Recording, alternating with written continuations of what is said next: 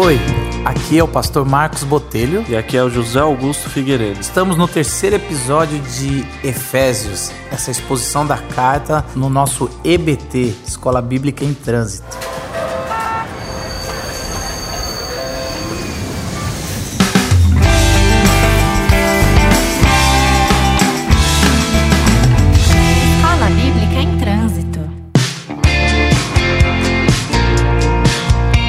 Zé, eu gosto muito também desse terceiro episódio. Primeiro porque você está expondo uma carta bíblica e é tão bom a gente ver um EBT que está nessa vibe original de expor uma carta, a Bíblia em si. E é muito bom ouvir e meditar sobre isso. Como a gente viu no último episódio sobre é, a gente estar fazendo algo que Deus começou né, nessa nova criação e que esse episódio você vai falar um pouco sobre o que vamos fazer. Não é só o que vamos fazer vai ficar para a eternidade, mas o que. Sendo que o mundo às vezes nos oferece tantas coisas, mas o nosso padrão é outro. O nosso padrão é Cristo. Então, se a gente quer fazer algo relevante da nossa vida, da sua vida, na sua vocação, é, a questão não é simplesmente o que você vai fazer, mas da onde é a fonte que você vai tirar para ser relevante. É por aí que você está indo, Zé? É, isso mesmo, né? Porque quando a gente fala sobre produzir e criar coisas a partir do que Deus deseja, a gente não pode ter mais o parâmetro do que o mundo faz, porque existe o pecado aí no meio. A, a, queda influenciou muito a nossa cultura, a maneira como a gente age, como a gente lida com as coisas. Então, a partir de agora, como cristãos, a gente deve entender que Cristo é o padrão para a nossa nova humanidade. E é isso que vai permanecer eternamente. Por isso, não tire os seus olhos de Cristo. Esse é o nosso caminho que a gente vai seguir para cá. Vamos lá para o episódio? Vamos.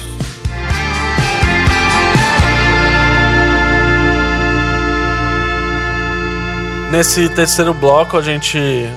É o penúltimo bloco e a gente vai lá para o capítulo 4 de Efésios. Eu coloquei o título desse episódio, desse bloco, é Jamais sigam a multidão. Então, dentro do que a gente está falando sobre criação, sobre redenção, tem essa questão da queda, né? E tem essa, essa maneira que a gente tem que saber lidar com as pessoas que a gente vai se relacionar, com aquilo que a gente vive entre nós, no nosso trabalho, na nossa família, no, no mundo, né? Como que a gente vai lidar com isso? E quando Paulo vai falar sobre isso, ele fala: ó, vocês não são mais o que vocês eram antes. Agora vocês fazem parte de uma de uma nova criação, de uma nova vida, né? Por mais que exista esse esse relacionamento com a cultura, a gente lida com esse relacionamento numa questão assim de tem a tese, aquilo que é proposto. Então, existe o que a cidade de São Paulo propõe como cultura, como vida, como um todo. Então, essa é a tese do, do mundo. Dentro dessa tese existe a antítese. Então, vai ter várias coisas que a gente vai ser antítese. Então, se você dá a volta aqui na igreja e a, o, os pastores aqui durante a semana, a gente às vezes vai almoçar aqui para trás. Se você vai para um lado, aqui em Pinheiros é, é, da igreja, né? A gente vai para um lado assim, é cheio de restaurante chique, você gasta no mínimo 30 reais para comer. Então, às vezes, a gente vai para o outro lado comer. Ir para o outro lado comer quer dizer comida mais barata tal. Mas também quer dizer que a gente vai passar na frente de prostíbulos que os caras falam assim: ah, já almoçou? Vem aqui comer uma sobremesa e tal. E tem a placa ali na frente falando quanto que é. Tem as mulheres de programa só com o olhinho para fora assim. Isso dia de semana, meio-dia, uma hora da tarde, se você passar aqui, você vai ter isso. Então, quando a, a, tese é assim, ah, o cara que é casado, que trabalha aqui perto, a sobremesa dele é no prostíbulo. Então a gente tem que ter uma antítese em relação a esse tipo de, de conduta, obviamente. Isso não é se relacionar com a, com a cultura de uma maneira saudável. Não é isso que a gente quer dizer quando a gente fala que Deus fez uma criação boa e que tudo que o ser humano faz hoje é bom.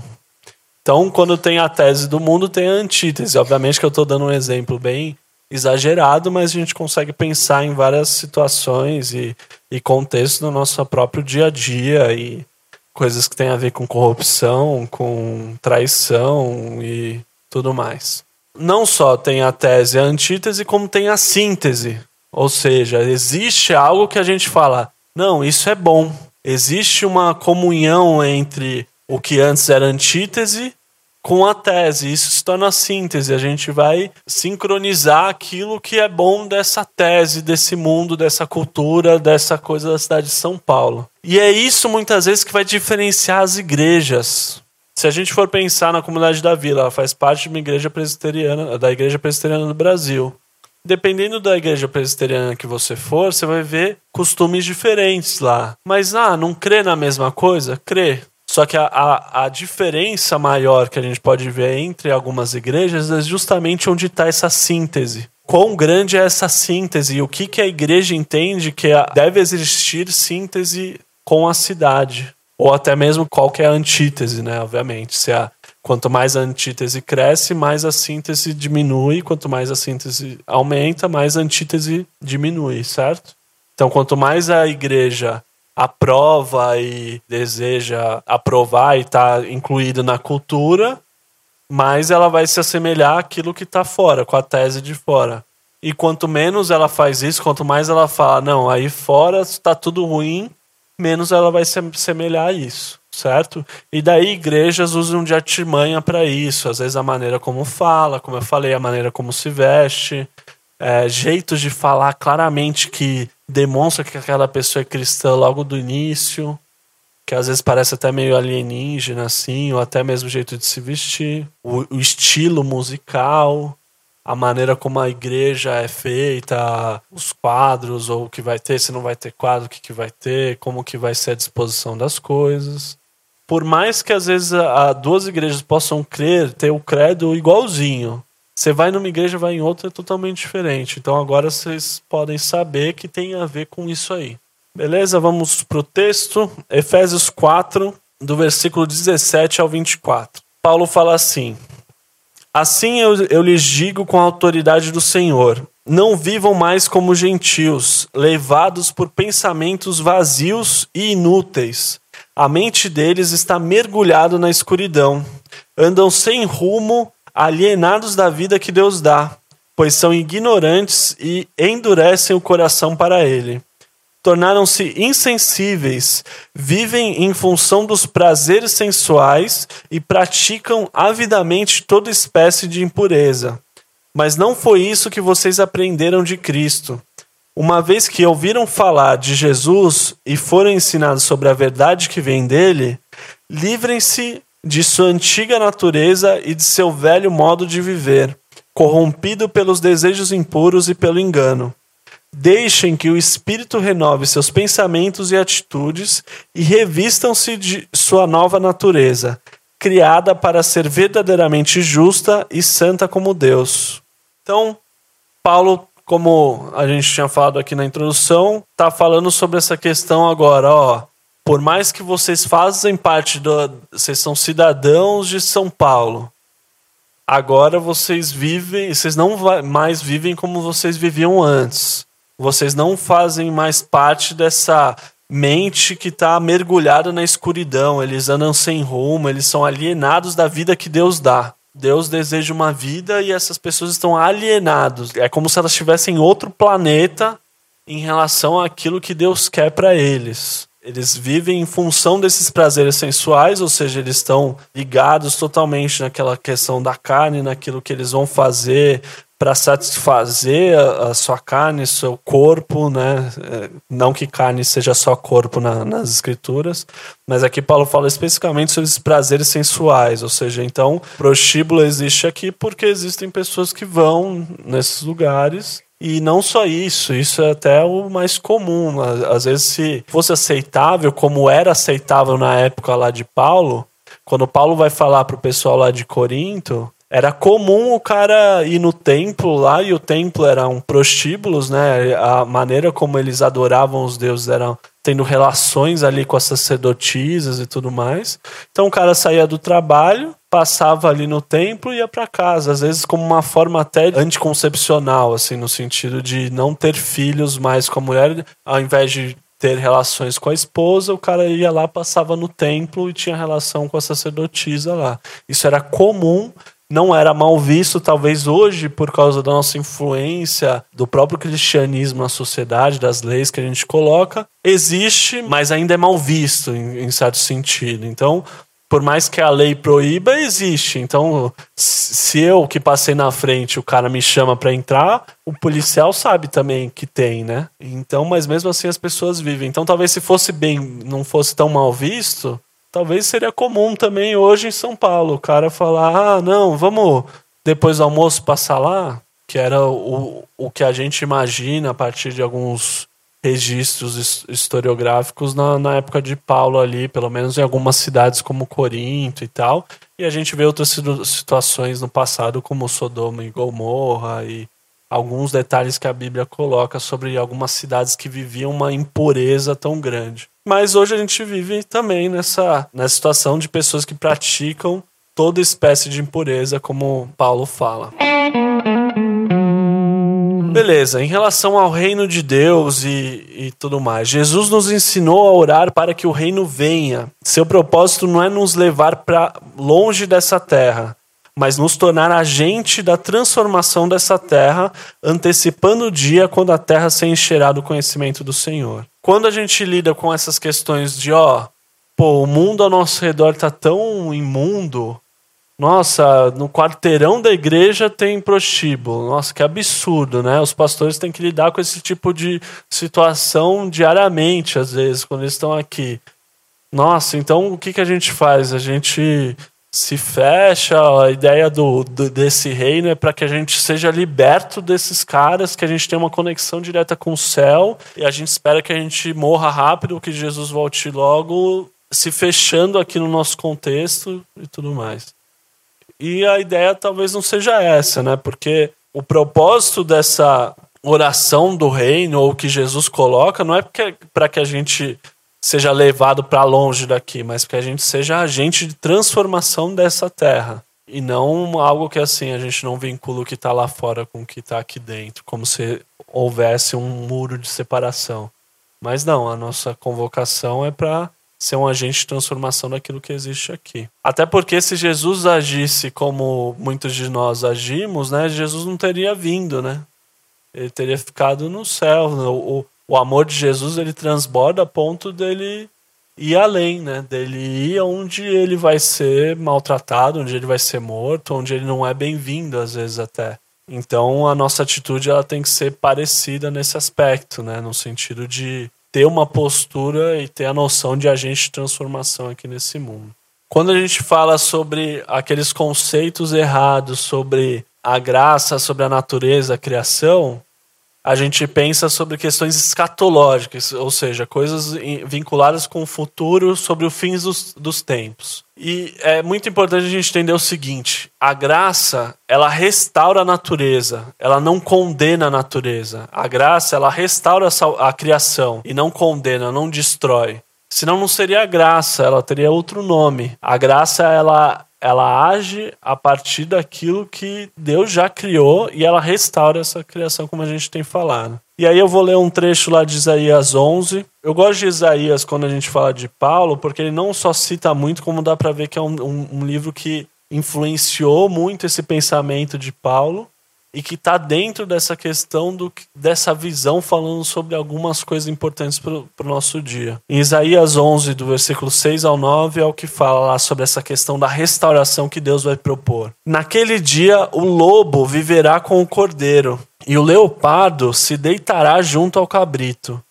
O bezerro estará seguro perto do leão, e uma criança os guiará. A vaca pastará perto do urso e seus filhotes descansarão juntos. O leão comerá capim como a vaca. O bebê brincará em segurança perto da toca da cobra. Sim, a criancinha colocará a mão num ninho de víboras.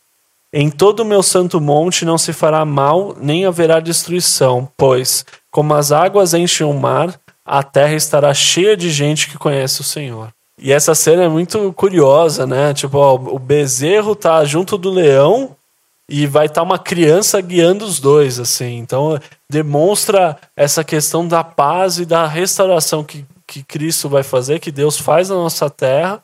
Claro, né? Aqui talvez seja uma figura de linguagem, a gente não sabe essa questão dos animais e tal, mas demonstrando, ó, é uma restauração tão grande que não vai existir conflito entre espécies que naturalmente, né, são conflituosas, né? O leão com o cabrito, com a criança. Vocês tem um vídeo na internet que mostra uma criancinha naquele zoológico que tem um vidro assim, e tem um tigre, um leão atrás, tentando de qualquer jeito amordaçar aquela criança porque o, ele não reconhece aquele vidro como algo que está separando mesmo, né? E é muito curioso pensar nessa imagem aqui, olhando para aquele vídeo, falando assim: nossa, como que pode ser essa restauração, como que pode ser essa criação? Então, o que deve ficar claro para a gente é que a graça restaura a criação, ela não destrói. E daí entra assim: ah, mas e o fogo? Quando você lê lá em Apocalipse, ou quando você lê nos evangelhos essa questão de um fogo, esse fogo não demonstra essa destruição? E aí entra no que a gente lida com o fogo, que o próprio Novo Testamento usa o fogo como simbolismo para a nossa própria vida. Né? Na nossa vida existem provações, existem situações difíceis, complicadas, e essas situações ela elas servem como um fogo purificando o ouro, né? O ouro quando ele é para ele ser purificado, quando ele é tirado da natureza, ele está cheio de impurezas e para ele ser purificado ele tem que ser esquentado com fogo para que ele derreta e seja purificado. Assim é a nossa fé, a nossa vida. E a mesma coisa vai acontecer com esse novo céus e nova terra. Então, novos céus e nova terra serão uma continuação purificada pelo fogo da criação. Esse fogo da purificação, esse fogo que fala né, em Apocalipse, que fala nos evangelhos, a gente tem que entender ele como um fogo de purificação e não de destruição. É um fogo que tira várias coisas, que, que destrói várias coisas, mas destrói tudo aquilo que o pecado construiu. E é um fogo que é capaz de ir direto naquilo que o pecado construiu. É um fogo divino que atinge exatamente o pecado e nada mais porque a graça ela restaura essa natureza. Lá em Apocalipse 21, do 24 e o 26, fala assim: As nações andarão em sua luz, e os reis em toda sua glória entrarão na cidade, ou seja, na Nova Jerusalém. E todas as nações trarão sua glória e honra à cidade um teólogo é, nessa linha, assim, falando sobre essas questões que a gente está tratando, o Al Walters, ele fala assim, ó, é bem provável que esse texto se refira aos tesouros culturais da humanidade que serão purificados através do fogo do julgamento. Então, quando a gente pensa nesses reis, nessas nações, trazendo a sua glória e honra para a cidade, a gente pode pensar na cidade de São Paulo, na nação do Brasil, falando assim, ó, que, que a gente está levando aqui para essa cidade? E a tudo aquilo de corrupção, tudo isso que o pecado atingiu dentro da nossa nação, ele vai ser purificado, mas aquilo que é de bom, ele vai entrar na cidade junto conosco. Vai entrar nessa nova criação. Não é curioso pensar nisso? E daí entra nessa questão da natureza da nossa esperança até com o nosso país mesmo, parece que muda a nossa postura, né? Não? Tanto política, quanto ideológica, quanto em relação a tudo que a gente faz aqui. E é bíblico, é saudável a gente pensar assim, não é utópico. Não, não tá dentro de uma preocupação carnal. Tá dentro de algo que Deus quer e deseja. Então talvez você possa pensar aí, eu não sei se é fácil pensar, né? O que, que do Brasil vai ficar? talvez pouca coisa, né? talvez a natureza mais do que o que nós construirmos, né? Mas talvez a gente possa pensar em várias coisas, vários jeitos do próprio brasileiro, coisas que a gente constrói, que a gente cultiva.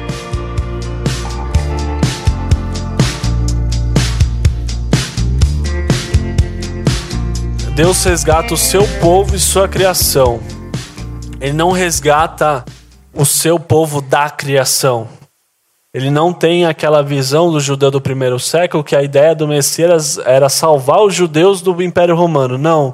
O, Messias veio para salvar até os romanos, veio salvar todo o Império Romano e tudo mais. E isso gerou um conflito muito grande entre os fariseus e Jesus, entre os Zelotes e Jesus, que eram os caras que eram contra o Império Romano, entre os Herodianos e Jesus, porque então Jesus ele gera conflito com todas aquelas facções, aquelas seitas judaicas da época, porque cada uma tinha uma visão de ou de salvar a si mesmo, ou destruir o outro, ou enfim. E o Messias não veio fazer isso especificamente, mas resgatar a criação junto com o povo, e não o povo da criação, ou jude... resgatar os judeus da ameaça dos gentios, ou resgatar os cristãos dessa ameaça do mundo. E daí entra numa questão que eu falo que é assim, ó, o mundo não terá um fim, ele será apenas restaurado através de Cristo. Então, essa noção de fim, a gente até pode falar, é, não, é o fim do mundo, tal, no sentido de que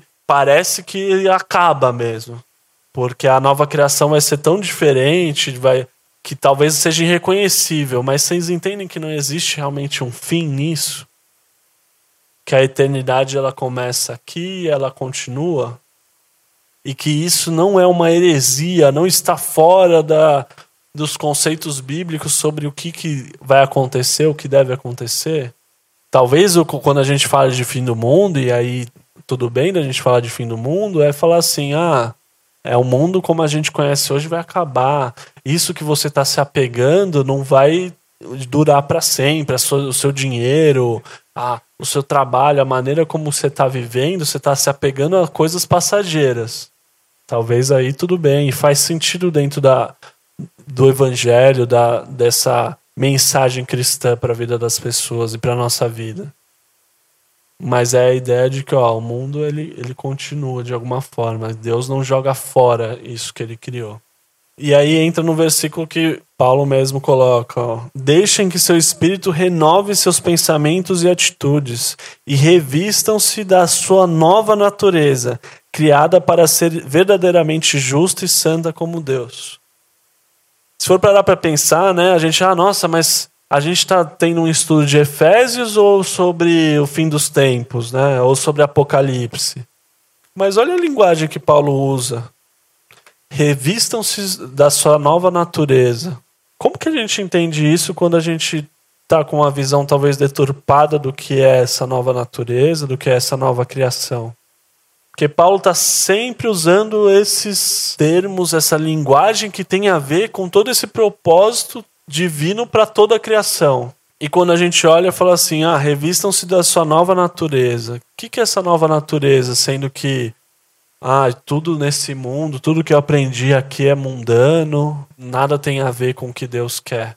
Mas se a gente pensa que essa nova natureza, ela tem a ver com algo que é tirar esse pecado é Cristo retirando o pecado, mas mantendo várias coisas que fazem parte da própria criação, faz mais sentido para nossa vida. E daí ele fala para a gente renovar nossos pensamentos e atitudes a partir disso. As atitudes que a gente tinha, pensando, ah, nossa, esse mundo não faz sentido, essa vida não faz sentido. E tem essa questão ainda, né? O, o seu dinheiro, o seu trabalho serve só para levantar dinheiro para doar para a igreja para ter mais missões para evangelizar pessoas. Não tem nada além do seu trabalho, além de ganhar dinheiro se você não for pastor e missionário.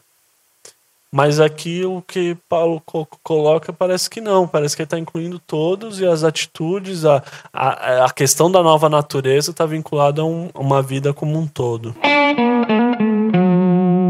Vamos lá para o texto do versículo 21. Uma vez que ouviram falar de Jesus e foram ensinados sobre a verdade que vem dele, livrem-se de sua antiga natureza e de seu velho modo de viver, corrompido pelos desejos impuros e pelo engano. Deixem que o Espírito renove seus pensamentos e atitudes e revistam-se de sua nova natureza, criada para ser verdadeiramente justa e santa como Deus. Então, como eu já tinha falado, toda a linguagem de Paulo para falar de transformação de vida está ligada com a ideia de uma nova criação a partir do agir de Deus. Então, a nossa, até o que acontece na nossa vida é uma representação daquilo que está acontecendo na criação como um todo. Livrar da sua antiga natureza, né? Aquilo que estava indo em rumo à destruição, se sua vida estava vinculada ao pecado, estava totalmente influenciada pelo pecado e estava indo em rumo à destruição, a nova natureza ela deve ser revestida em nós, junto com essa criação, essa nova criação divina, aquilo que Jesus veio fazer.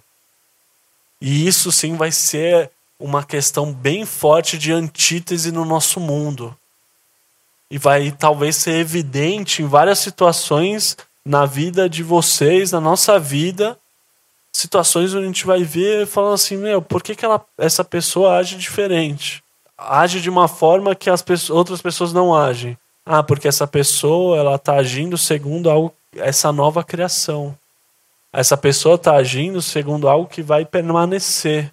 Algo que depois que isso tudo aqui for destruído e tirado todo esse pecado aqui, renovado, isso que essa pessoa está fazendo vai permanecer.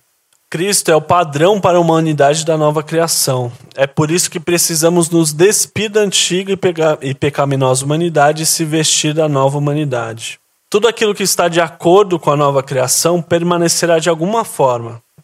Terá ligação com os novos céus e nova terra. Será um pouco da nossa contribuição para tudo aquilo que Deus já fez e terminará de fazer em sua criação. Os pecados não só não fazem bem para nós hoje, como não permanecerão eternamente. Portanto, Cristo é o padrão e devemos agir hoje de maneira diferente do padrão desse mundo, pois aquilo que é o padrão atual será queimado e sobrará apenas aquilo que a graça de Deus restaurou.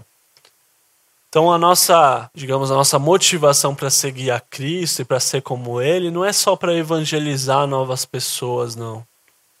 Talvez isso faça parte e tal mas é também porque qualquer coisa que tem a ver com pecado que a gente esteja cometendo hoje, fazendo, ou seja, o que está na sua vida hoje que você está pecando e que está deixando o pecado entrar e agir em você, saiba que isso daí ele não permanece, não faz sentido você viver com isso hoje, porque isso é passageiro.